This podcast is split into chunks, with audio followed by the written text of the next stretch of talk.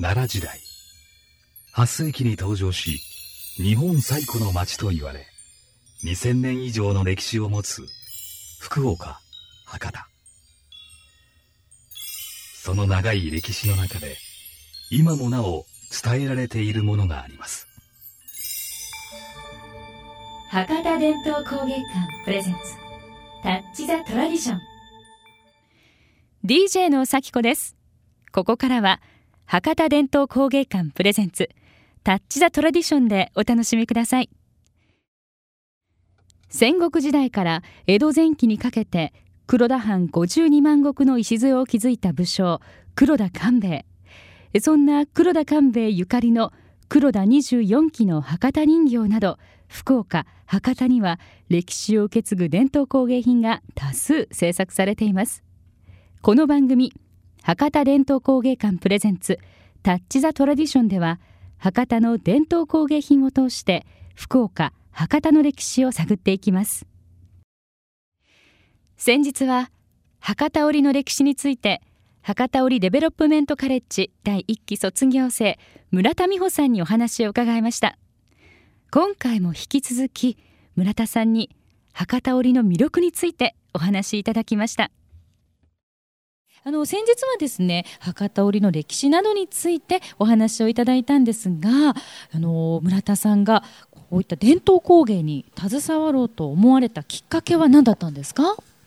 直接的なきっかけは新聞の記事でこういう博多の伝統文化などを学べる学校ができるという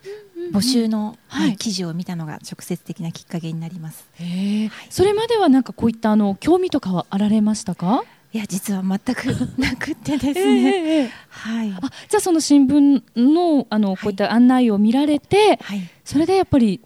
何かがそうですね。スイッチが入ったというか。今まではずっとその外国志向で、はい、大学とかも英語とかを勉強していまして海外で働きたいって思っていたんですね、えー、それで実際チャンスがありまして海外で仕事をした時に、はい自分自身が日本のことをあまりに知らないことに、はい、すごく恥ずかしくて、もっと日本について知りたいなと思った時に、はい、こういった新聞の記事を発見しまして、はい、応募してみました。これだと、はい、あいやあちなみにあの海外はどちらにいらっしゃったんですか、えっと、短期なんですけど、アテネにギリシャに、はい、でもギリシャもまたね伝もた古い歴史がありますけども、はい、やっぱそこであの、まあ、生活するにあたって多分日本のことをいろいろ聞かれて、はい、その時にご自身で、はい、もっと勉強しておけばよかったとい。うことで、日本に帰られてあのじゃあもうご自身で勉強しようと思われたわけなんですね。なるほど。やっぱそれってあの外に出ないとわからないことですよね、ね、海外に出て初めて、はい、あのいかに自分がっていうところでしょうか。はい、はあ、そっか。さあそしてじゃああの村田さんにとって、まあ、今そういったお勉強をね最初あの第一期生としてなさって博多織の魅力もう十分にもう体験なさったと思うんですけども改めて魅力をお伝えいただけますか、えーと、魅力ってすごく難しいと思うんですけれども、えー、やっぱり着物っていうのは日本の素敵な文化だと思いますし、はい、うんそうですね。また特に博多織っていうのが、はい、あのまあ、帯がメインになってくるかもしれないんですけれども、えー、締めた時にキリッとすごく締めやすくて緩みづらいですし、はい、はい、締め心地がすごくいいです、うんえ。ー、またその織として織っていくのだと、はい、あのすごく奥が深くて、なかなか思うように折れないのがまた面白さかもしれないです。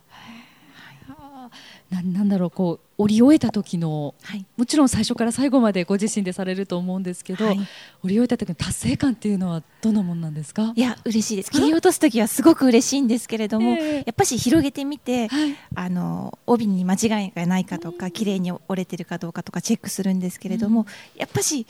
あの納得いくものができるっていうのはすごく難しいです。はい。でそれをもしね、はい、自己自身で身につけるってさっきおっしゃったようにこうキリリってきたらやっぱり身に何ですか気持ちも引き締まりますよね。はい、そして長くはい、使えるものでそうですね。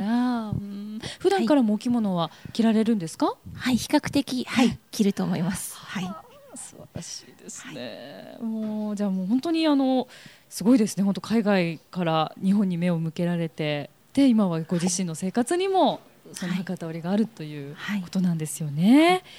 いや本当に今日はたくさんの貴重なお話をお伺いさせていただきました、えー、本日は博多織デベロップメントカレッジ大期卒業生村田美穂さんに博多織についてたくさんお話を伺いました、えー、どうもありがとうございました。ありがとうございました博多伝統工芸館プレゼンツタッチザトラディション。福岡博多櫛田神社隣にある博多伝統工芸館。今息づく匠の技。博多織博多人形など貴重な工芸品が多数展示。入館無料です。ぜひお立ち寄りください。詳しくは博多伝統工芸館ホームページで。博多伝統工芸館プレゼンツタッチ・ザ・トラディションいかがでしたでしょうか？次回は博多の歴女白駒ひとみさんに博多伝統工芸館の展示作品から伺える歴史的背景などをお話しいただきます。DJ はさきこでした。